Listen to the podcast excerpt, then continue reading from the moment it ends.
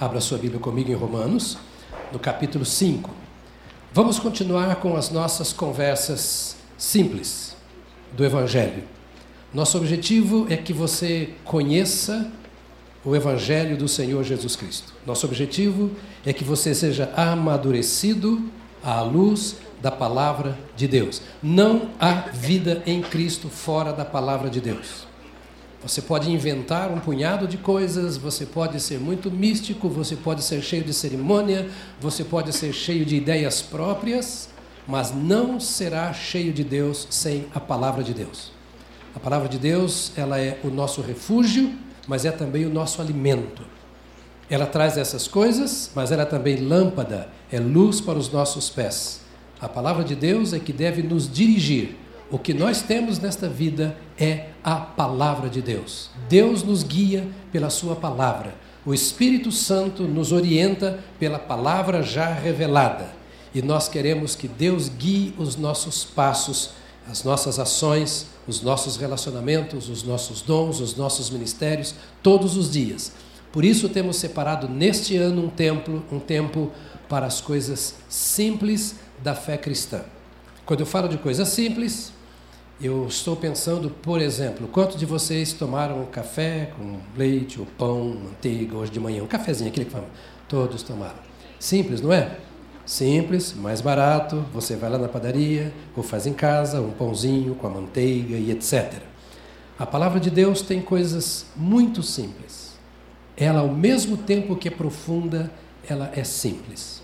Mas para compreendê-la, nós precisamos do Espírito Santo de Deus. E eu sei que você sabe disso, mas eu quero que você dê lugar ao Espírito Santo de Deus nesta manhã, para que ele coloque a palavra de Deus na sua mente, como a sua mente precisa receber nesta manhã.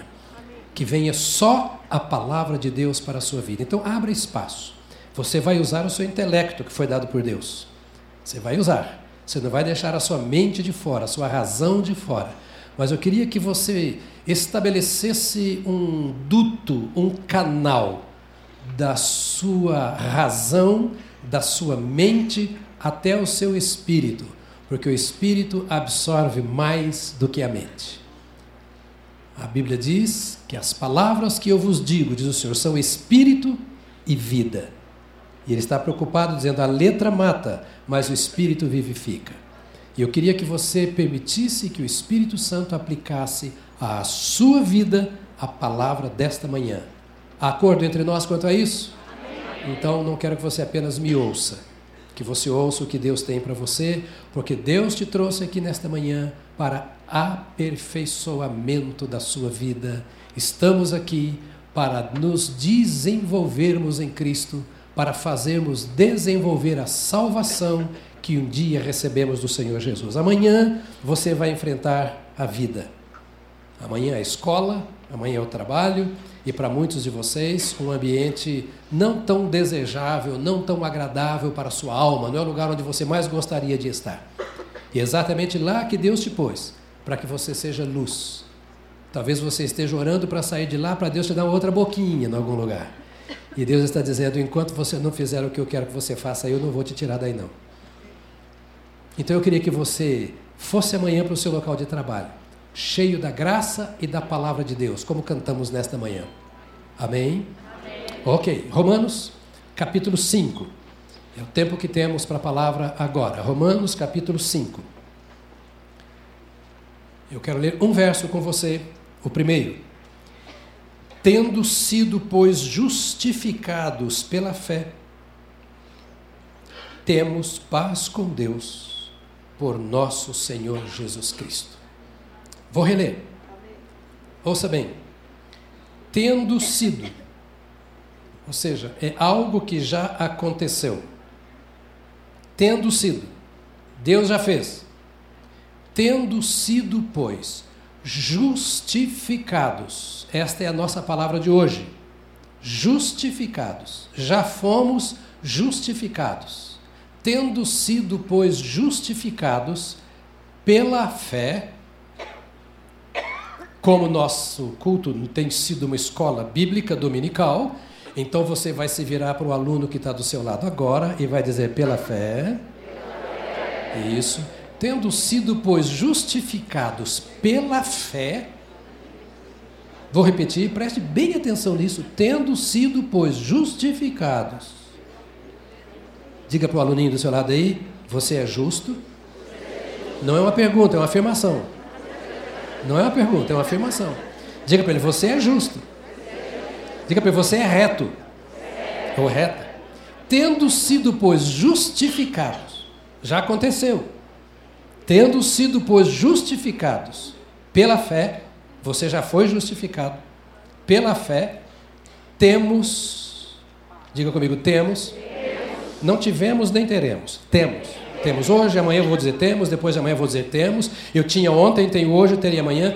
Temos paz com Deus. Diga, eu tenho paz com Deus. Se você não tem, você vai dizer agora, eu vou sair daqui em paz com Deus.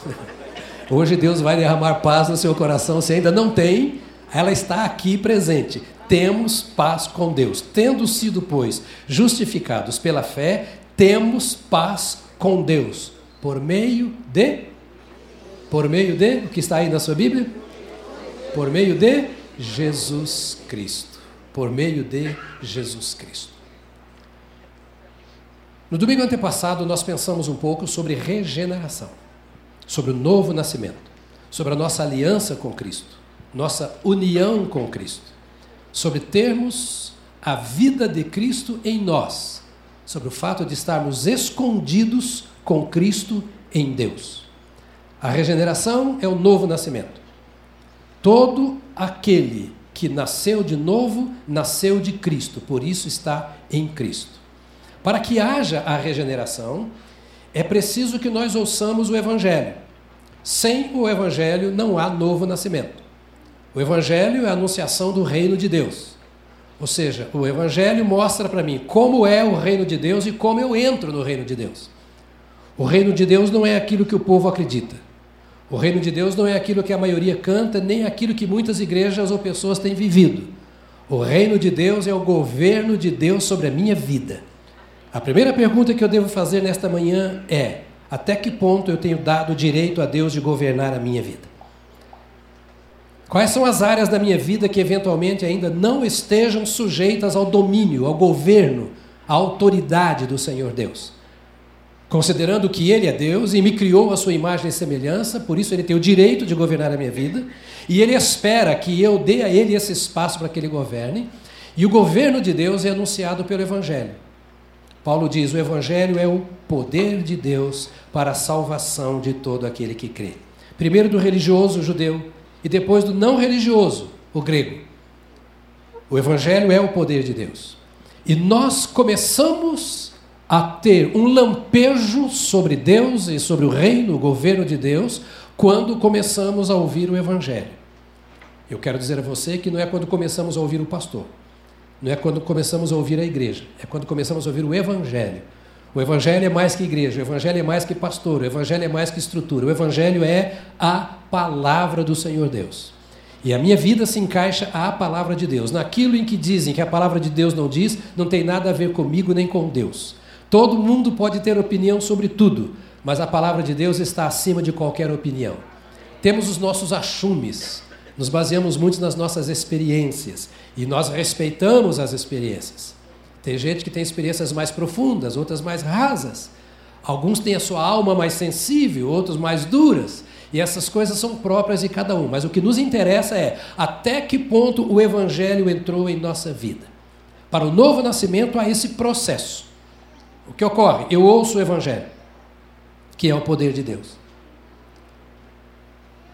Por isso você tem que pregar. Esse é o ano do. Do quê? Compartilhamento. O ano do compartilhar. A minha pergunta é: você tem pregado o Evangelho? Sem pregação do Evangelho não há salvação. Nesta semana houve uma reunião em Brasília. O ministro da Justiça convidou líderes religiosos e o Coronel Terra, membro da nossa igreja, estava lá. O ministro da Justiça, que vocês sabem de que partido político ele é de que ideologia política é, ele disse: Nós não temos como resolver o problema do Brasil se a igreja não fizer aquilo que ela tem que fazer. O cara é comunista. A igreja tem a resposta para o Brasil. E ele fez um apelo à liderança da igreja que coloque a igreja nas cadeias. Não vai prender. Seria bom. Eu participei de um culto um tempo atrás aqui, num presídio, que eu falei assim, senhor, põe a metade da igreja presa aqui, porque a adoração era tão fabulosa ali naquela, naquele presídio que eu falei, nós temos que aprender a adorar com esse pessoal preso. Mas não é isso. É, tem que estar lá na Fundação Casa, tem que estar no presídio, nós precisamos da igreja nas favelas e tal, tal, tal, não há solução. A igreja é a esperança do mundo. Mas quando a igreja vive o Evangelho do Senhor Jesus, quando a igreja não vive de acordo com o Evangelho de Jesus, ela é o tropeço para o mundo, ela é o escândalo para o mundo. Por isso precisamos nos apegar ao Evangelho. O Evangelho diz aqui que ele é o poder de Deus para a salvação. Quando eu ouço o Evangelho, a primeira coisa que vem ao meu coração é a convicção do pecado. E esta é a primeira proposta do Evangelho: mostrar quão distante de Deus eu estou. Quando você prega, você não prega a sua igreja, você não fala do seu pastor, você não fala do seu culto. Quando você fala de Jesus, você está falando do Evangelho que transforma. O Evangelho mostra onde eu estou errado. Por isso ele é lâmpada para os nossos pés. Por isso ele é luz para o nosso caminho. Ouvindo o Evangelho, o Evangelho mostra o erro da minha vida, mostra aquilo que está em desacordo com Deus, e imediatamente eu tenho uma decisão, uma posição a tomar. Ou eu me arrependo dos meus erros, ou eu não me arrependo. O Evangelho só muda quando há arrependimento. Nós podemos doutrinar uma pessoa que não tem nenhum arrependimento. Nós podemos teologar uma pessoa, entre aspas, que não passou por novo nascimento. E não é incomum termos dentro das igrejas que pregam o evangelho corretamente pessoas que ainda não aceitaram a Jesus porque ainda não se arrependeram. E arrependimento não é mudança de religião. Arrependimento é mudança de posicionamento diante da verdade de Deus. Então, ouça o Evangelho e o Evangelho mostra isso está errado. E ele não pede que eu concorde ou não. O Evangelho é a palavra de Deus e Deus não tem que pedir licença para falar comigo. Quando eu ouço a palavra de Deus, ela provoca em mim arrependimento. Olha como eu estava andando errado e eu não quero continuar andando errado desse jeito. O arrependimento produz a fé. O arrependimento me leva ao seguinte: é isso que eu preciso. Como eu andava torto, como eu fazia o que não devia fazer? Como eu pensava? Como eu não dava atenção às coisas de Deus? Se esta verdade é tão profunda assim. E esta verdade de Deus entra na minha vida. Quando esta verdade de Deus entra na minha vida, acontece a conversão. Diga comigo, conversão. Estou só fazendo uma recordação do que falei no domingo antepassado. Você pode pegar no YouTube, está lá, de grátis. Não paga nada. Conversão é regeneração. Conversão não é mudança de religião. Conversão não é mudança de filosofia de vida. Conversão não é passar do ruim para o bom. Conversão é mudança de vida. Conversão é transformação. Conversão é novo nascimento. É regeneração. É aliança com Jesus Cristo. Começou com o Evangelho. Por isso você precisa conhecer a Bíblia. Você precisa conhecer o Evangelho. Você precisa estudar o Evangelho.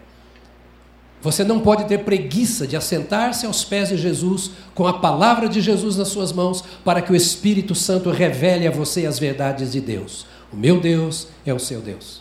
O Espírito Santo que fala comigo, fala com você. Ele não faz acepção de pessoas. Ele só não fala com quem não dá tempo para ele falar, com quem não está pronto para ouvir. Então já sugiro a você que se você não fez ainda, comece hoje com a leitura de Mateus e vá embora lendo e deixando o evangelho entrar em sua vida, que o evangelho é as boas novas de Deus que lava o nosso coração, que instrui o nosso caminho e que sensibiliza a nossa alma para conhecermos a Deus. Ninguém se converte frequentando igreja. Ninguém se converte em cada domingo estando num lugar. A nossa verdadeira conversão é quando a palavra de Deus entra em nossa vida, evangelho que é o poder de Deus para a salvação de todo o que crê, iluminada pelo Espírito Santo de Deus, começa a mostrar os buracos, as barreiras, os impedimentos, os erros, Tudo isso se chama pecados. Pecado tem nome. Mentira é pecado, o adultério é pecado, o engano é pecado. Pecado tem nome. E a Bíblia, como vamos lendo, ela vai mostrando o nome do mal que está matando a nossa vida, que está destruindo o nosso ser. E quando nós descobrimos que essas coisas estão destruindo a nossa alma, minando a nossa esperança, sufocando o nosso espírito, então entendemos: eu não quero morrer. E se eu não quero morrer, não adianta eu ir pescar para distrair. Não adianta eu ir para o cinema, para o circo, para o teatro, eu viajar em férias com a família, contar piada. Isso não adianta. Ganhar dinheiro e estudar mais. Quando eu sinto que há um pecado, uma barreira em minha vida, a única maneira que eu tenho de vencer é me lançando aos pés de Jesus Cristo, nosso Senhor, porque o sangue de Jesus Cristo é que nos purifica de todo pecado.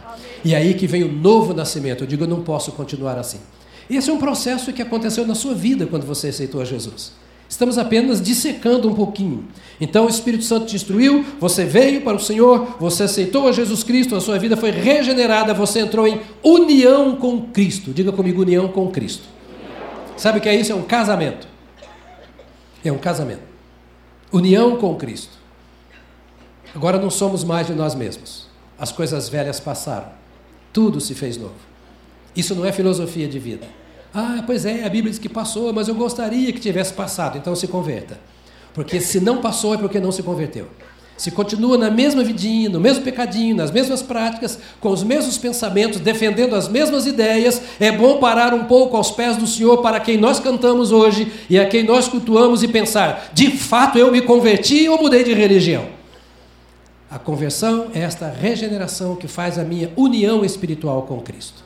Diz a Bíblia que quem está em Cristo é um só espírito com Ele. Um só espírito com Ele. Ou seja, nosso coração, o meu e o do meu Cristo, estão unidos. E como Ele é o meu Senhor, é o coração dele que bate mais do que o meu. É Ele quem manda e eu só obedeço, conhecendo a Sua palavra. Quando há esta regeneração, quando há este novo nascimento, há também, acontece ao mesmo tempo, o que nós acabamos de ler aqui a justificação. Diga comigo, justificação. justificação. Tem palavras que o crente precisa entender. E tem muita gente vivendo de forma errada e não aproveitando a riqueza de Deus em seu favor porque não entende essas coisas. Um parênteses para dizer o que eu sempre tenho dito: ser crente não é frequentar a igreja. O seu Salvador é maior do que a igreja. A salvação que você recebeu é maior que os relacionamentos que nós temos aqui. O poder do seu Salvador é incomparavelmente maior do que o poder de todas as igrejas reunidas. A salvação é relacionamento com Cristo. Então é preciso entender que estamos falando da nossa identidade. Quem eu sou? Eu sou um membro de igreja ou eu sou um salvo convertido em Cristo? Eu sou um frequentador de igreja, um bom aluno, ou eu sou de fato um discípulo do Senhor Jesus Cristo? O Evangelho me dá nova vida para que eu me transforme num discípulo de Jesus. Com a entrada do Evangelho, a Bíblia diz que acontece algo extraordinário, que é talvez a maior palavra da Bíblia chamada justificação, a mais poderosa palavra da vida. Que nós poderíamos passar muitos meses conversando. Lutero passou a vida dele pregando sobre justificação pela fé. Você precisa conhecer pelo menos um pouquinho desta palavra. O que é justificação? Porque lemos aqui: justificados, pois, pela fé, temos paz com Deus, por meio de Jesus Cristo, nosso Senhor. A Bíblia está dizendo que nós fomos justificados, que nós somos justificados. Ser justificado significa ser reto, significa ser justo. E você olha para mim com esse zóio comprido agora e fala, mas eu? Reto? Você não viu o que eu falei com a minha mulher nessa semana, pastor? Justo? Você não sabe o sangue meu como está fervendo aqui para encontrar com aquele chefe amanhã. Como é que a Bíblia pode falar que eu sou reto? Que eu sou justo? Você viu que a gente olha mais para as nossas fraquezas do que para a obra que Deus fez em nós? Pelo que passou no seu coração, talvez, na sua mente agora, perceba o quanto nós acreditamos mais do que nós não somos do que naquilo que nós somos. Perceba o quanto é mais fácil acreditar no que dizem a nosso respeito ou nas coisas erradas que nós fazemos do que naquilo que Deus diz a nosso respeito, do que acreditar na obra que Deus fez em nós. Olha como é mais fácil ser levado pelo engano, pela mentira, do que pela verdade de Deus. E porque nós somos mais levados por aquilo que não convém, é que corremos o risco de viver uma vida que não convém. Se nós prestarmos atenção no que Deus diz para nós, e se dermos razão a Deus e não a nossa fraqueza, a nossa vida com Deus vai ser mais profunda. E eu te chamo para esse estilo de vida hoje, de uma vida mais profunda, que dá mais razão a Deus, que dá a você o valor que Deus dá. Quando você acha que não presta, Deus diz que você é justo. Quando você acha que você não é bom, o Senhor diz que você é reto. Quando você se sente condenado por coisas erradas que você fez, o Senhor diz que você é um salvo. Que confusão esse negócio de igreja. Que confusão muitos crentes vivem, porque não se conhecem. É o filho que não acredita que o pai o ama. É o filho que não consegue receber o amor do pai, por mais que o pai demonstre. Que prefere acreditar que a sua família não tem nenhum interesse por ele. Quando o Senhor Deus diz que nós somos a família de Deus e que Ele move os céus e a terra para que nós sejamos abençoados. Olhe para mim, você é muito mais do que você pensa. E não quero te condicionar a pensar o que eu vou dizer. Eu quero que você entenda o que a Bíblia está dizendo a seu respeito. A Bíblia diz que você foi justificado em Cristo Jesus, nosso Senhor. O que é justificação? Justificação é uma proclamação que Deus faz. Justificação é uma declaração que Deus faz a seu respeito. Justificação é uma afirmação da maneira como Deus te vê. Quem diz que você é justificado não são os apóstolos, nem os anjos. O próprio Deus que te criou a imagem e semelhança dele diz que você é justificado. Nós dizemos que é um ato judicial de Deus.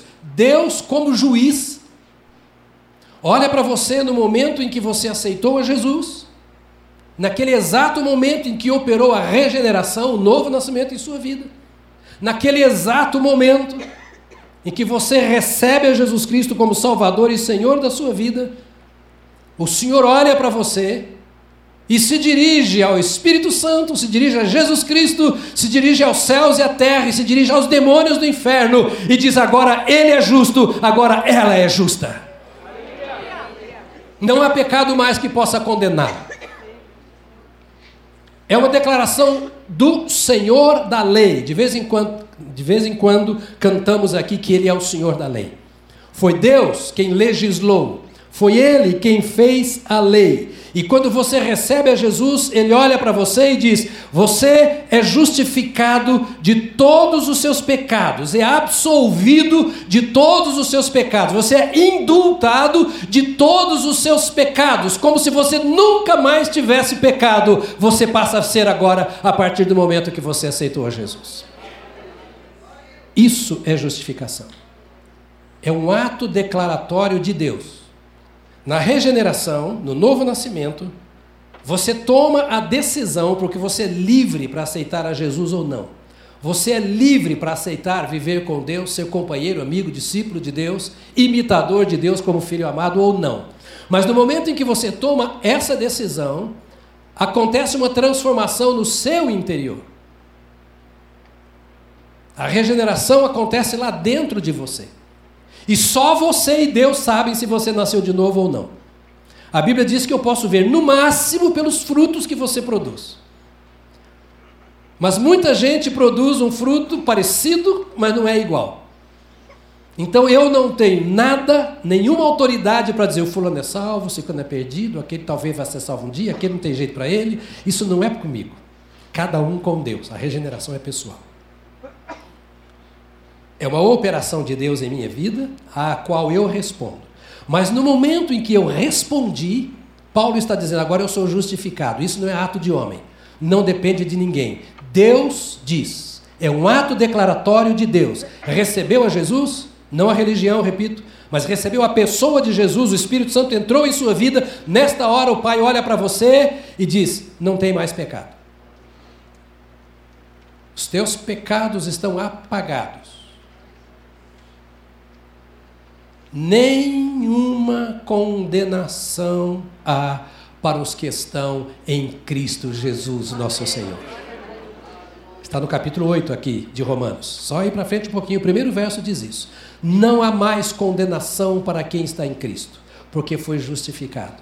Quem está em Cristo não precisa ter medo do diabo.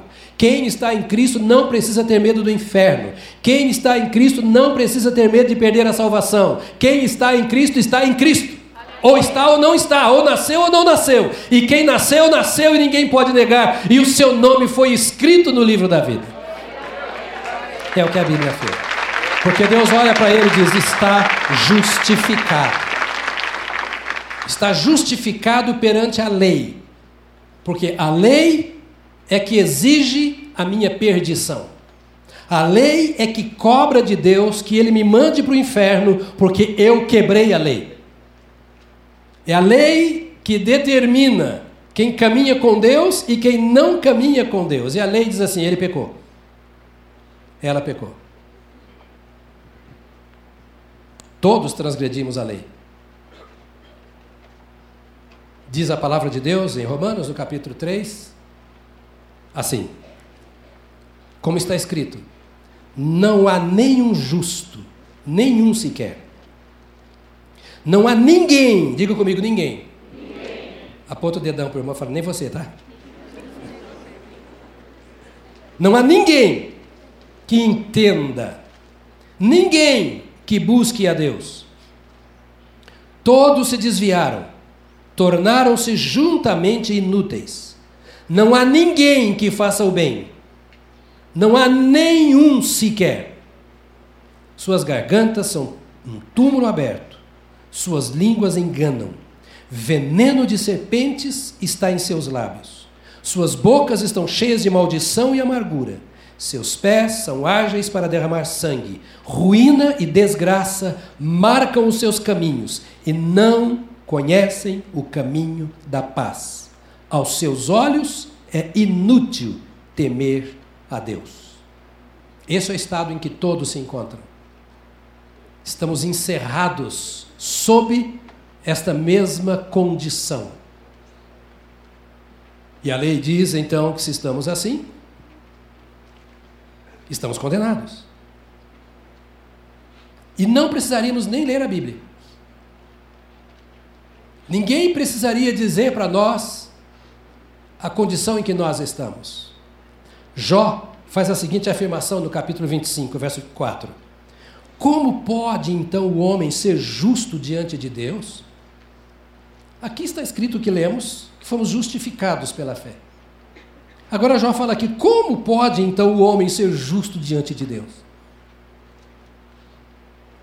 Como pode ser puro quem nasce de mulher? Se nem a lua é brilhante e as estrelas são puras aos olhos dele, muito menos será o homem que não passa de larva, o filho do homem que não passa de um verme. Não vou mandar você falar isso porque está do seu lado. Mas o Jó está falando. Ou seja, diante do peso da mão de Deus sobre mim, veja que o Jó estava num momento de muito sofrimento. E que todo mundo achava que ele tinha razão para contender contra Deus. Ah, porque eu fico doente. Ah, porque ah, se eu amo a Deus, por que, que eu perdi emprego? Se Jesus me ama e eu tenho servido a Ele com tanta fidelidade, por que, que o dinheiro não é suficiente? Por que eu não consigo um emprego melhor? Por que, que o meu marido ou minha mulher tem feito isso comigo, já que eu sirvo a Jesus? Por que que... Jó podia falar tudo isso. Porque a mulher dele tinha dito para ele: amaldiçoa esse teu Deus e morre. Que adianta você ver um Deus que deixou você nesse estado de desgraça? Mas o Jó olha e diz o seguinte: eu não sou reto. Eu não mereço nada de Deus. Eu não tenho nada que sirva para me justificar. Eu sou um pecador, a lei diz que eu sou um pecador. A minha consciência diz que eu sou um pecador. Eu não posso negar essa verdade. Há marcas na minha vida. Onde está a esperança para um ser humano nessa condição? Se ele é forçado a pecar, é cercado de pecado de todos os lados, a sua natureza é pecaminosa. A questão não é apenas externa, que tem o tentador, a tentação, é interna, que tem uma alma doente, um espírito marcado pela natureza pecaminosa, herdada desde o nascimento. Davi disse: Eis que em pecado eu fui formado, em iniquidade me concebeu a minha mãe. Então não precisaria nem nada de fora me tentar, já está lá dentro esse erro. E se a lei diz que eu estou condenado por causa disso, onde há ou está a esperança? A única esperança está no perdão de Deus. A única esperança para mim e para você está no perdão de Deus. E agora a Bíblia diz que Deus enviou a Jesus, que é a maneira, que é o caminho para que os meus pecados sejam perdoados. Porque Deus amou o mundo de tal maneira que deu o seu Filho unigênito para que todo, diga comigo, todo, Agora olha para o irmão, dê um sorriso para ele e diga: Você também. Você também. Para que todo, para que todo, para que todo aquele que nele crê não pereça, mas tenha a vida eterna. A justificação anula a sentença que paira sobre o ser humano. Essa declaração de Deus, o nosso Pai, de que nós somos justificados pela fé em Cristo Jesus, anula a sentença, a condenação, a perda a qual nós estávamos destinados por causa do pecado. E mais, ela restaura justificação é a palavra que diz: Deus está restaurando a graça dele sobre a sua vida, porque você se arrependeu dos seus pecados, entregou a sua vida ao Salvador. Deus decidiu declarar você reto, Deus decidiu declarar você justo, Deus decidiu dizer que nada mais pode te condenar, ninguém, não há condenação, e Deus olha para você agora, de acordo com a graça o favor imerecido, te dá aquilo que você não espera e muito mais do que você pode esperar por causa da graça do Senhor em Cristo Jesus, nosso Senhor. Diz a Bíblia: Deus enviou seu Filho ao mundo, não para condenar o mundo, mas para que este fosse salvo por meio dele. Quem nele crê, no Filho, em Jesus, não é condenado mas quem não crê nele, em Jesus, já está condenado por não crer no nome do unigênito Filho de Deus. A ideia muitas vezes, quando você lê a Bíblia, é que Deus está afim de te mandar para o inferno. Porque você fala, mas é, é muita coisa, é muita exigência, etc, etc, etc. E agora o Senhor Jesus, é Ele mesmo quem está dizendo aqui a Nicodemos, Deus tomou uma providência. E vocês estão olhando para mim, ouça bem, como Jesus estivesse falando para você. Vem em mim, Jesus, a pureza, a revelação da glória do Pai, a santidade absoluta. E quando vocês olham para mim, vocês perdem a esperança. Porque vocês não podem ser iguais a mim. Nicodemos, você me ouve pregando, fica perdido. Você vê os milagres que eu fiz, você fica confuso. Porque se para ser de Deus tem que ser assim, você vê que você jamais será de Deus. Mas eu quero dizer que, como Senhor e Salvador, eu vim, não para condenar você. Eu não vim aqui dizer eu sou santo e você é um perdido, e eu sou do céu e você vai para o inferno. Deus não enviou o seu Filho ao mundo para que condenasse ao mundo. Ele enviou o Senhor Jesus Cristo ao mundo para que o mundo visse em Jesus Cristo a glória de Deus e desejasse essa glória de Deus em sua vida. Não vim para que condenasse o mundo, mas para que o mundo fosse, ou seja, salvo por mim. Ele disse: basta crer em mim. Basta crer. Quem nele crê não é o quê? Condenado. Diga, quem crê em Jesus não é condenado. Diga para você mesmo, quem crê em Jesus não é condenado. A salvação é para aquele que crê. Aquele que crê é salvo. Falamos isso longamente no penúltimo domingo. E o salvo sabe que é salvo. Lembra que eu falei que a pergunta-chave do dia é: qual foi a data do seu nascimento? Que dia você nasceu em Cristo? Ou como foi que você veio para Jesus? Você lembra a experiência de transformação que você teve? Ah, pastor, mas ainda tem tanta nhaca na minha vida. Ih! Pois é, para isso que ele salvou, para tirar as nhacas. E dia a dia ele vai tirando uma por uma, é só você deixar. Não olha para a nhaca, não olha para o pecado, não olha para o seu erro. Olha para aquele que veio para te lavar com o sangue do Calvário. Tem os seus olhos postos em Jesus, Ele tem misericórdia de nós. Eu tenho minhas nhacas ainda também. Aceitei a Jesus com 7 anos de idade. Tem apenas 57 anos que eu aceitei a Jesus. Só. E tem muita nhaca para tratar na minha vida. E vou dizer para você que se eu viver igual o pastor Enéas, 101 anos, tenho certeza absoluta que o pastor Enéas, quando partiu, partiu tratando das nhacas da vida dele ainda. Mas não é isso que Jesus olha. Ele olha para o coração que se abre e que deixa ele entrar e que deixa ele transformando de fé em fé e de glória em glória a cada dia, à semelhança daquele que a si mesmo se entregou por nós para a nossa salvação. Bom, tem muitos outros textos que eu poderia ler aqui, mas eu não vou ler porque o tempo não vai permitir. A palavra justificação no grego é di, di, kaio, di, Kaios, didáscalos, que é mestre, de Kaios. E é entendendo esta palavra que nós vamos entender porque nós podemos ser justificados. O que significa justificação? A palavra de Kaios, que é justificação, não quer dizer que eu seja justo. Que Deus olha para mim e para você e fala que ele nem precisa de salvação, ele é justo, ela é justa.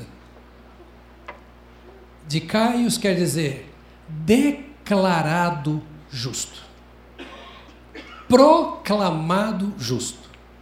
Alguém que tem autoridade, usou da autoridade que tem, para declarar que aquele que nele crê é justificado, por isso é reto.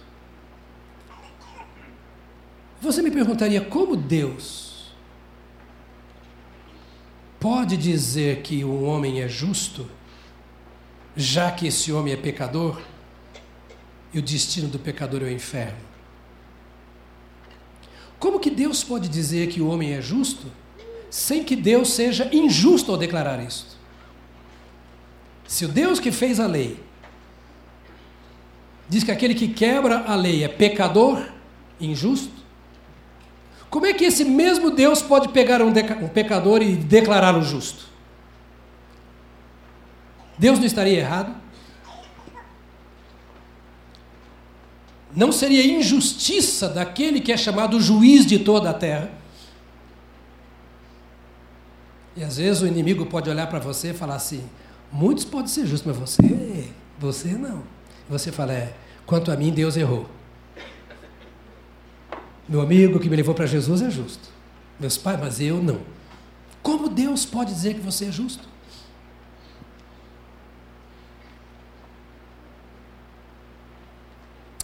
Pergunta para quem está do seu lado aí. Responda isso para mim, por favor. Está me incomodando.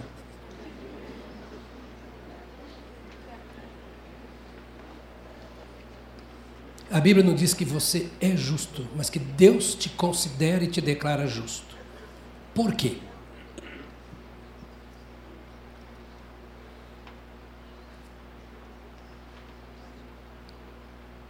O indivíduo comete um crime, vai preso. Depois de algum tempo na prisão, o nome dele é enviado para uma autoridade, o presidente da República, que no Natal oferece um um indulto. O que é o indulto? Um perdão. Ele recebe um perdão. Na hora em que é proclamado o indulto, aquela capivara. O pessoal da polícia sabe o que é capivara, alguns de vocês também sabem, né? Aquela relação de crimes que ele cometeu, aquela lista de crimes que ele cometeu, aquela capivara é rasgada. O nome dele é limpo. Porque ele recebeu um indulto. Ele agora vai voltar a trabalhar, seus documentos são devolvidos normalmente. Nada consta. Ele recebeu indulto. Ele recebeu um perdão. Aquela palavra de indulto o tornou livre de qualquer culpa. Porque ele mereceu. Ele teve um comportamento que mostra que ele foi mudado, que ele não é mais um risco para a sociedade. Ele não apenas cumpriu a pena, ele nem chegou a cumprir a pena toda. Ele foi colocado como uma pessoa que não põe ninguém mais em risco. Ele mereceu. Pois bem, quem de nós merece o perdão de Deus?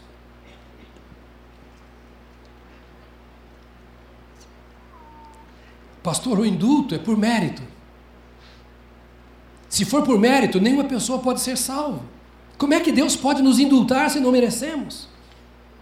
Nos justificar se nós não temos mérito para isso?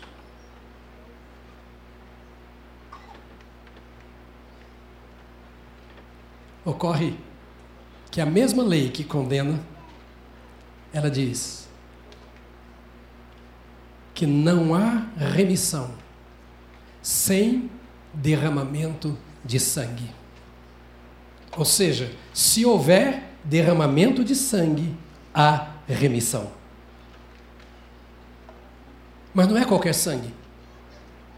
Tem que ser um sangue puro. Por isso havia os sacrifícios de animais nos cultos do Velho Testamento. O pecador colocava sua mão sobre a cabeça de um animal, confessava o seu pecado na presença de um sacerdote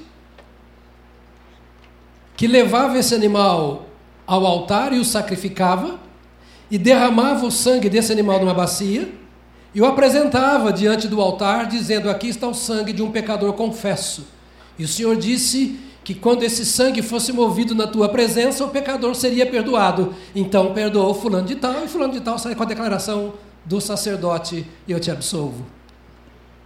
Estava absolvido do seu pecado.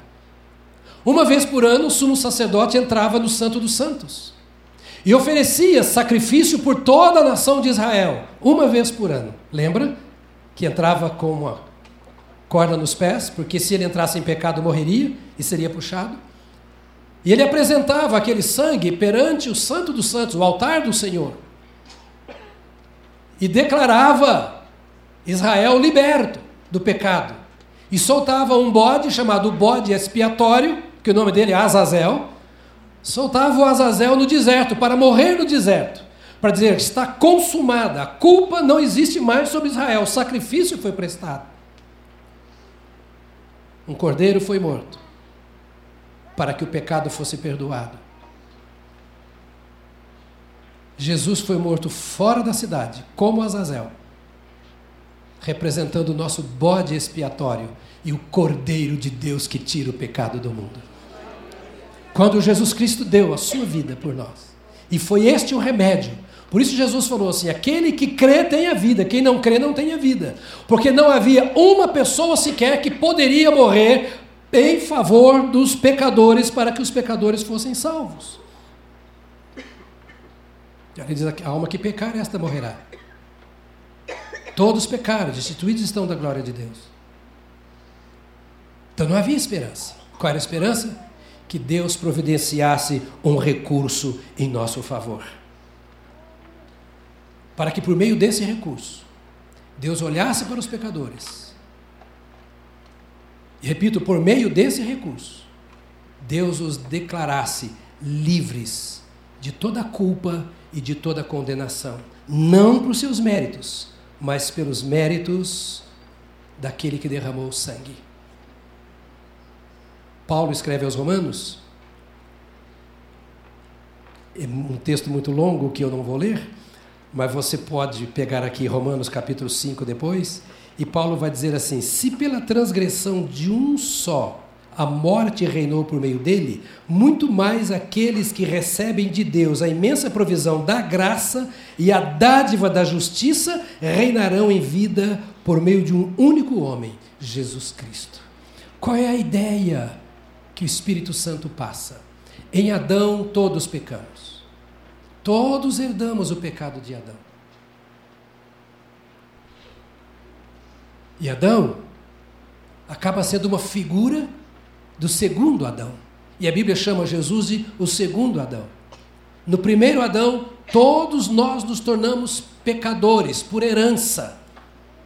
Mas quando Deus mandou Jesus Cristo, o seu filho, que a Bíblia chama de o segundo Adão, esse filho não teve pecado. Esse é imaculado.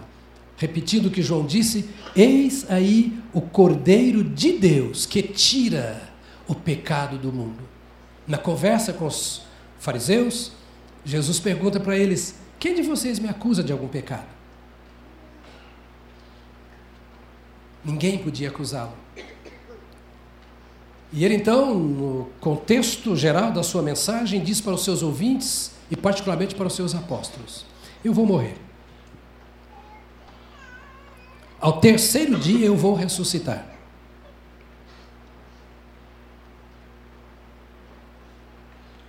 E depois que eu ressuscitar, eu vou cumprir a promessa do meu Pai, que há de vir sobre vocês. Ou seja, se eu morrer e não ressuscitar, eu sou o maior enganador da história. Não sou o Cristo. Se eu ressuscitar e não derramar o Espírito Santo, eu não sou o Cristo. Mas como Cordeiro de Deus, eu vou ser sacrificado.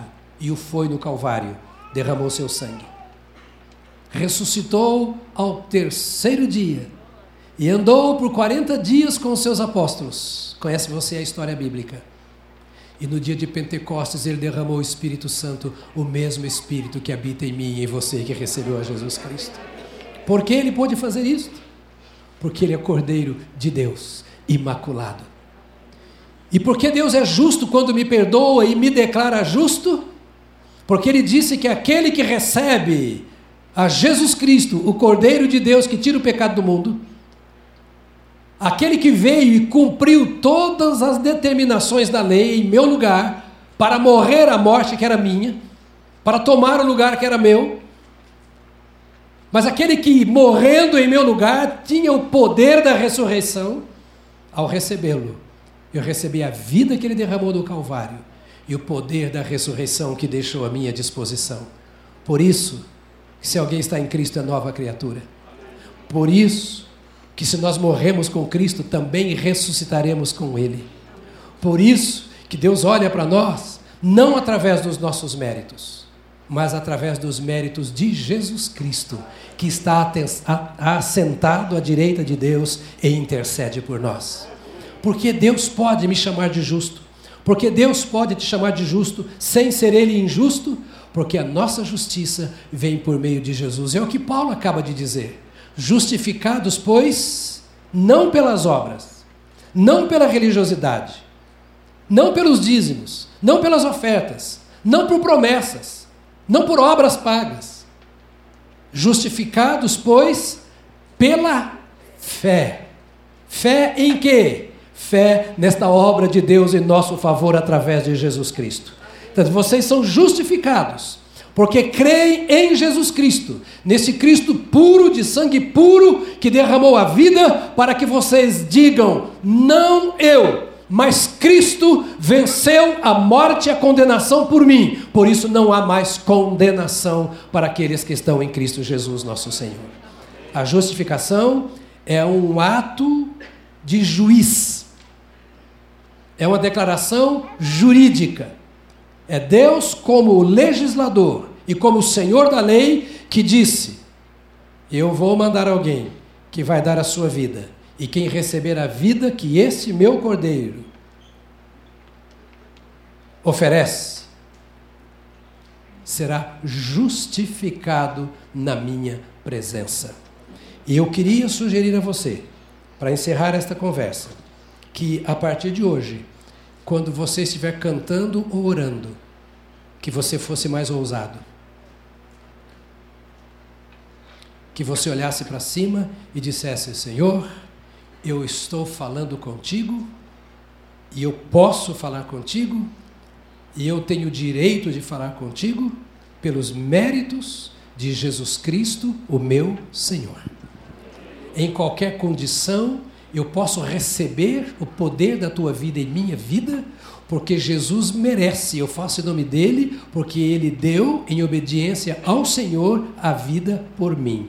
O Senhor mandou que ele viesse e derramasse o seu sangue puro, para que todo aquele que nele cresce fosse justificado pela fé nele. E eu creio nele. Eu tenho pecado, eu tenho erros, eu tenho falhas, eu estou acertando a minha vida, mas aquele que deu a vida por mim disse que ele completará a sua obra em minha vida. Ele completará a sua obra em minha vida. Por isso ele me deu do seu Espírito Santo. Pode aplaudir o Senhor se você quer, né? Ele me deu do seu Espírito Santo para que o seu Espírito me dirija na sua palavra e a tua palavra e o poder do teu Espírito santificam a minha vida. Eu queria convidar você a se colocar de pé agora. Não saia porque tem o diácono com a foice na mão.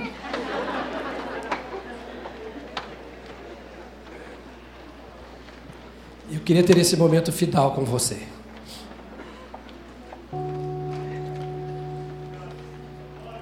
Eu espero que o Espírito Santo de Deus tenha ministrado ao seu coração essa palavra. Que é simples, mas é a verdade de Deus para nós. Conhecer esta verdade e tomar posse dela é que nos encoraja a dizer não para o pecado e para o diabo. Essa palavra diz quem nós somos, qual é a nossa identidade. Nunca ore dizendo: Eu sou um pecador que merece o inferno, Senhor.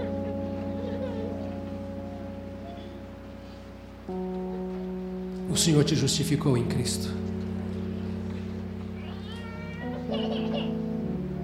Nunca se sinta imerecedor,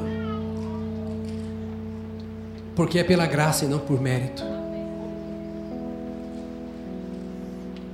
Nunca se sinta diminuído diante da grandeza e da santidade de Deus. Porque Ele distribuiu, compartilhou com você essa grandeza e essa santidade. E nos dá o espaço para dia após dia irmos nos identificando com Ele. A obra de Cristo é tão grande em nosso favor, amados, que João diz assim: Filhinhos, primeira epístola de João, capítulo 2. Eu vos escrevo essas coisas para que não pequeis. A palavra de Deus nos é dada para instruir o nosso caminho a fim de que não pequemos contra o Senhor. Ela não é um livro para conhecimento, é para experiência. Eu escrevo isso para que vocês não continuem em pecado. Porque o pecado de vocês já foi perdoado. Vocês já foram absolvidos por aquele que é o legislador e que governa sobre a lei. É o Senhor da lei. Vocês o encontraram, foram encontrados por Ele. E por isso vocês devem viver de acordo com a vontade dEle não é do pastor ou da igreja. Seu compromisso é com Ele, com o seu Salvador, com aquele que pode te declarar justo. E daquele dia em diante, em que você recebeu a Cristo, e se não recebeu, deve fazê-lo hoje. O Senhor olhou para você e disse: estava indo para a perdição, estava condenado, mas aquele que nele crê não é condenado. Então, a partir de agora, você desfruta de um privilégio que só os justificados desfrutam.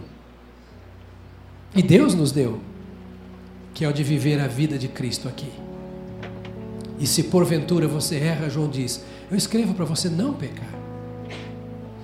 Mas se porventura, por acaso, alguém pecar, temos um advogado, um intercessor junto ao Pai, Jesus Cristo, o justo. Temos, não estamos sozinhos. Somos falhos. Não somos dominados pelas falhas e pecados. Mas erramos. Eles é para não pecar, mas se você pecar, não guarde o pecado oculto no seu coração. Nunca ore, nunca dizendo, Pai, perdoa a minha multidão de pecados. Crente não tem multidão de pecado. Pecou, confessa. Pecou, larga. Pecou, deixa. Pastor, mas e se eu não consigo deixar o pecado? Tem uma saída. Aceite a Jesus.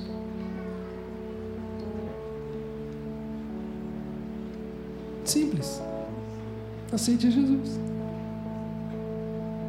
A Bíblia diz: o pecado não terá domínio sobre vós. Em Cristo.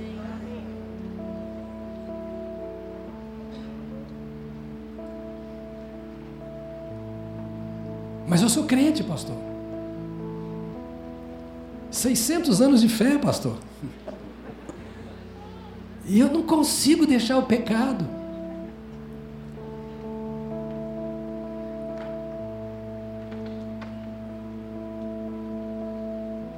Se Jesus vier, eu vou ficar ou vou subir? Não é essa a pergunta que você tem que fazer. De fato eu aceitei a Jesus? É essa a pergunta. Consigo deixar o pecado. Só dois tipos de pessoas assim. Um, o que não aceitou Jesus. Outro, o crente carnal. E olha para mim. Não há desgraça maior na face da terra do que um crente carnal. A igreja cai em descrédito no mundo por causa dos crentes carnais que o crente carnal é aquele que é crente e que vive como se não fosse. Aceitou Jesus anos atrás, porque no início da fé você está aprendendo a caminhada com Deus. E o Espírito Santo está iluminando áreas da sua vida. No começo é como uma criança que está aprendendo a andar, ela dá os passinhos e cai precisa de alguém ao lado. Por isso precisamos de você nos ajudando discipulado. Nós temos 360 pessoas, 60 e poucas pessoas que aceitaram a Jesus aqui neste ano, que estão sendo discipulados por alguns irmãos. Mas temos muitos outros que aceitaram e não estão sendo discipulados porque falta gente para cuidar. E por que precisamos de discipuladores? Para dar mãozinha para essa criancinha que está aprendendo a nascer, que cai de vez em quando, no mesmo erro, no mesmo pecado. Porque ela não nasceu grande, só Adão nasceu grande. Os outros todos nascemos para crescer. Mas se você já tem um tempo de fé e continua sendo dominado por um pecado, é um crente carnal. E o crente carnal é esse que estraga o evangelho no local de trabalho, que dá testemunho, que é testemunho lá onde ele vive. Ninguém quer Jesus por causa deste. Dr. Eh, David Wong Show diz que muita gente não aceita Jesus porque não conhecem um crente. E muitas outras pessoas não aceitam a Jesus porque conhecem um crente. Esse é o crente carnal, que entregou a vida a Jesus, mas vive podre. Pastor, esse crente, quando Jesus vier, vai subir? Não é a pergunta que tem que ser feita. A pergunta é: que edificação ou que estrago eu estou fazendo no mundo com a minha vida, falando que eu sou crente em Cristo? Paulo escreve aos Coríntios falando desses dois tipos de pessoas: o homem natural, que é quem aceitou Jesus, e o crente carnal, que é aquele que aceitou e vive na carnalidade. E esse que vive na carnalidade vai ser sempre, sempre, sempre pequeno demais para a grande obra que Deus quer fazer na sua vida. Não deixe a religião dominar a sua vida. Não deixe a religiosidade ser a razão da sua existência. Não deixe a igreja ser quem determina o que você vai fazer.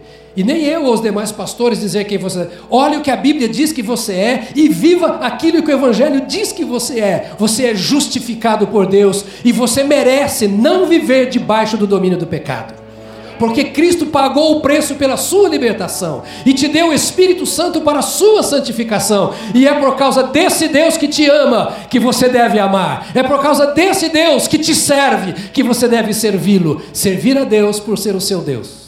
Com toda a sua vida, com todo o seu coração. Esse compromisso com Deus faz com que eu tenha liberdade para cantar, para adorar. Quando você cantar, cante melhor. Quando orar, ore com mais profundidade. Quando estudar a Bíblia, com maior temor, na presença de Deus, deixe que Deus conduza a sua vida e que esta palavra de Deus faça você crescer. Não há mais nenhuma condenação para você. Porque você está em Cristo Jesus. E você é justificado pela fé. Deus declarou. Ou seja, mesmo não sendo o Senhor que te salvou por Jesus Cristo, por causa de Jesus, eu olho para o filho que veio e deu a vida e não para você, e em Cristo eu te vejo como justo. Mas está fazendo injustiça? Ia falar, cria vergonha na cara. Mas falei, né? Cria vergonha. Está fazendo o que é errado? Para. E não olha para mim. Não olha para ninguém. Olha para o Senhor, que olha para você com misericórdia, com graça, com amor, e diz: Eu te tomo pela tua mão direita e te digo: não temas, porque eu te ajudo. Eu te ajudo. Eu queria orar com você agora. Eu espero que haja um temor de Deus agindo em nosso meio nesta manhã. Esse temor que santifica a nossa vida. Tudo isso é para nossa santificação. Tudo. Eu poderia pregar um outro tipo de mensagem para atrair gente. Não vou cometer esse pecado. Eu quero trazer para você a verdade de Deus para que você tenha consciência limpa diante do Senhor. Essa palavra para que o Espírito Santo encontre elementos para dizer: você pode vencer, você tem tudo para vencer. O vencedor está em seu interior, o Espírito Santo que te foi dado pela graça, pela misericórdia do Senhor. Você não precisa depender de ninguém, só dele. Ele é suficiente. Ele é suficiente. E está onde você está. Não só no templo, está lá na sua casa, lá no seu trabalho, na hora da luta. E olha para mim, eu preciso dizer isso. Mesmo na hora que você pecar, o Senhor está ali, dizendo assim: me dá a mão. Me dá a mão. Eu quero te ajudar. Nada nos separará do amor de Deus. Nada que está em Cristo Jesus, nosso Senhor. Deus é apaixonado por você, tanto que deu a vida. Não vire as costas para Ele. Não o menospreze se Ele te preza tanto. É por causa dele. Não é porque você mereça, nem eu. Mas Ele quer. E Ele chama, Ele convoca. E eu quero que nesta manhã você saia daqui dizendo: Deus me justificou em Cristo. Eu não mereço isso. Mas Ele me vê assim, me trata assim. Eu não posso decepcionar o meu Deus, que conhece o meu coração, que me ama tanto. Quem sabe sua vida não tem sido isso. Você está insatisfeito com ela, muito insatisfeito. Volta para Ele. Ele é o seu socorro. Volta para Ele. Não dê razão para nenhuma desculpa volta para Ele. Não justifique o erro, a fraqueza, o fracasso. Volta para Ele. Porque só Ele nos justifica. Nossas qualidades, não. Ele só. Queria que você fechasse os seus olhos agora. Eu quero fazer um convite a você que ainda não fez uma aliança com Cristo que ainda não tomou uma decisão de ser discípulo de Jesus, que tem sido influenciado por tantos e talvez por todos, menos por Cristo. que tem buscado as bênçãos de Deus, mas não tem se entregue a Deus. E nesta manhã você quer dizer: Deus, eu te dou graças pelo teu filho Jesus Cristo, que tu enviaste e que se entregou por mim para que os meus pecados sejam perdoados, todos, e eu seja justificado na tua presença, imerecidamente. Eu tomo a posição diante de ti hoje, dizendo que eu recebo a Jesus como meu Salvador, como meu justificador, como Senhor e dono da minha vida. Eu digo ao Senhor nesta hora que recebo a Jesus pela fé e aceito pela fé, para ser justificado pela fé e não por obras de justiça que eu possa fazer. Eu recebo o presente que tu me dás, Jesus. Entrego a Ele a minha vida, para que Ele perdoe os meus pecados, para que Ele transforme, me faça nascer de novo. Eu quero viver para Jesus. Se você nunca entregou a sua vida a Jesus, nunca fez uma oração de entrega da sua vida a Jesus, é hora de você fazer agora. Se você já fez e se desviou, é hora de você se reconciliar com Cristo agora porque você só tem agora, exatamente agora, você não tem o depois. Há alguém entre nós aqui, ou lá no auditório, no telão, que quer dizer: orem por mim, porque eu quero entregar a minha vida a Jesus como meu perdoador, o meu salvador. Ore por mim, porque eu quero receber a Jesus hoje. Há pessoas, se há onde está, levante a sua mão, porque eu quero orar e a igreja também com você. Bem alto, porque estamos de pé. Há pessoas que querem fazer entrega da sua vida ou querem reconciliar-se com Cristo. É uma oportunidade de transformação nesta manhã. Deus te abençoe, querida. Pode abaixar sua mão, já vamos orar. Há mais pessoas? Eu quero ver. Deus te abençoe, meu amado. Vamos orar já por você. Ainda pessoas que querem fazer. Deus te abençoe, querido. Lá atrás, na galeria, preciso que levante bem alto, porque tem uma luz que é minha adversária aqui. Eu quase não vejo você na galeria. Há uma mão levantada lá, duas. Deus abençoe você também. Vamos orar agora por essas pessoas, inclusive lá da galeria, você que levantou a mão, ou se não levantou e quer vir voluntariamente entregar a sua vida a Cristo, deixa o seu lugar, vem aqui comigo, porque eu e a igreja vamos orar em seu favor. Nós queremos te ajudar nesta caminhada agora, sem nenhum constrangimento. Por favor, pode vir aqui. Pode vir se é uma reconciliação com Cristo, pode vir também. Eu sei que é meio longe da galeria, por favor, não pule porque é muito alta. Desça pela escada. Tem uma escada que você vai descer e vai chegar aqui. Vem aqui, querido, vem. Se você está fora de Jesus, um dia entregou ele a sua vida e desviou, afastou-se, é hora de vir. Esse momento é muito sério. Porque é uma decisão pública. Jesus morreu publicamente por nós. Não se envergonhou. E não era uma multidão como esta.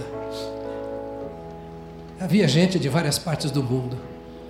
E ali ele carregou vergonhosamente uma cruz. Ele não merecia. Mas ele enfrentou tudo aquilo. Porque sem derramamento de sangue não há remissão de pecados. E ele queria me redimir. Ele queria alcançar a sua vida e a minha vida para Deus. Ele queria ser entronizado em nosso coração. E era o único meio. Por isso ele enfrentou a multidão, enfrentou a calúnia, enfrentou a morte para que nós pudéssemos recebê-lo. Por isso que sempre convido para vir à frente, porque é já a primeira maneira de você dizer publicamente: Eu confesso Jesus. Ele disse: Aquele que me confessar diante dos homens, eu o confessarei diante de meu Pai que está nos céus. E aquele que me negar diante dos homens, eu o negarei diante do meu, meu Pai que está nos céus. A afirmação de Jesus. Esta hora é muito preciosa para nós. É uma hora mais ou menos como eu fiz há 40 e quase 43 anos atrás, quando eu disse sim para minha esposa. É um casamento, é a união da vida com Cristo. É mais do que você pode imaginar. Eu vou fazer uma oração e você vai repetir comigo, por favor, esta oração. E depois eu e a igreja vamos orar em seu favor. Vamos orar juntos. Diga, Senhor Deus, eu te sou agradecido pelo amor que tens por mim. O Senhor me criou à tua imagem, à tua semelhança. Eu me entrego ao Senhor. Vem, Jesus, e restaura em mim a tua imagem, a tua semelhança. Perdoa-me por todos os meus pecados. O Senhor me conhece. Eu te peço que tu me laves pelo sangue de Jesus, o Cordeiro de Deus que tira, que tira, que tira o pecado do mundo. Tira de mim o pecado. Faça-me nascer de novo. Entre em minha vida. Escreva o meu nome no livro celestial. Eu quero te chamar de Pai, de meu Salvador e de dono da minha vida, pela fé naquele que eu recebo nesta manhã, Jesus Cristo, o teu Filho unigênito, meu Salvador e meu Senhor. Te damos graças por estas vidas aqui, Jesus. Tu conheces cada uma, tu conheces cada um. Tu sabes o que se passa em cada mente, em cada coração nesta hora. Ó oh Deus, que o poder transformador do teu Espírito Santo opere nova vida nestas vidas. Repreende tu mesmo toda obra do mal. Anula, ó Deus, toda aliança feita fora do teu altar Quebra todo o jugo, desfaça toda corrente, toda cadeia.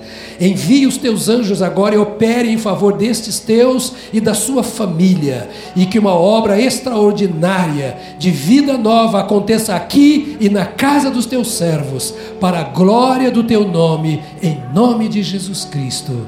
Amém, amém, amém. Amém. Vou pedir a você vou pedir a você duas coisas. Primeiro, aliás, eu queria que você olhasse para lá, para que você conhecesse uma família preciosa que Deus te dá.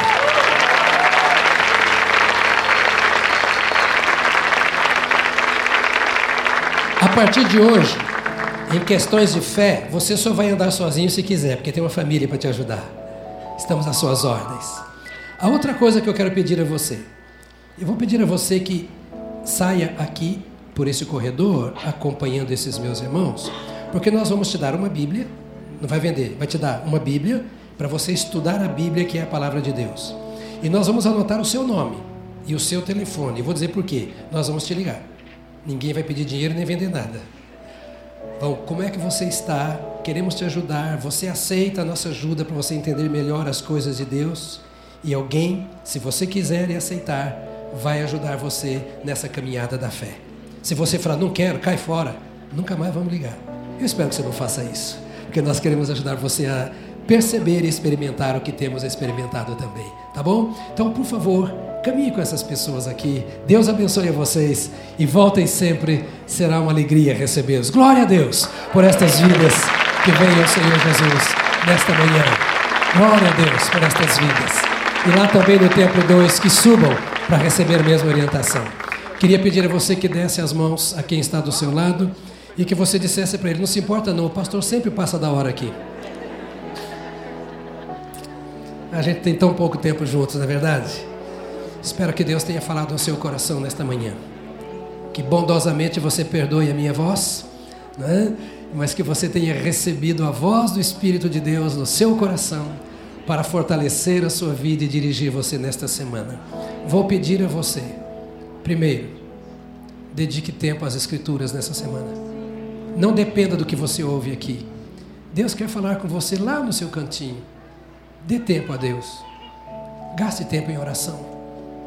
Bíblia e oração incendeiam um fogo extraordinário em nosso interior. Deus fala conosco e dá vida à Sua palavra quando nós oramos. Tá bom? Ore, leia a Bíblia.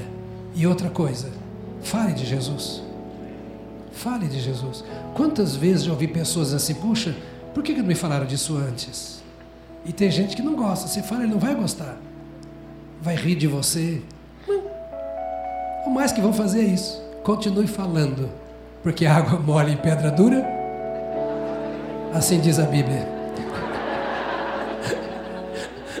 Alguns estão na Bíblia? Então, vamos orar. Senhor, nós te somos muito gratos por podermos passar tempo juntos adorando ao Senhor. Te somos agradecidos porque o Senhor está conosco. Queremos viver a simplicidade da fé aos teus pés, sendo teus por inteiro. Ó Deus, que teu Espírito nos mantenha alerta, acordados, como aquelas virgens que te receberam quando, como noivo, entraste não nos deixes cochilar. A cada serva do Senhor ou servo do Senhor aqui nesta semana, que se porventura errar, que tu acordes na hora. Ó oh Deus, conserva o teu povo justo, justificado, íntegro, reto, puro, santo na tua presença. É obra que só o Senhor pode fazer. Que ao voltar para os seus lares, ao iniciar uma semana de atividades, que o Espírito do Senhor conduza a tua igreja, que o mal não toque, que com o coração sensível à tua voz, os teus filhos desfaçam toda a obra das trevas onde estiverem, porque são luz, que as trevas se dissipem diante dos teus filhos e que a majestade, a glória da tua presença e a paz da tua pessoa domine os nossos corações e mentes todos os dias, em nome de Jesus Cristo. Amém, amém, amém. Graças a Deus. Glória a Deus. Deus te abençoe.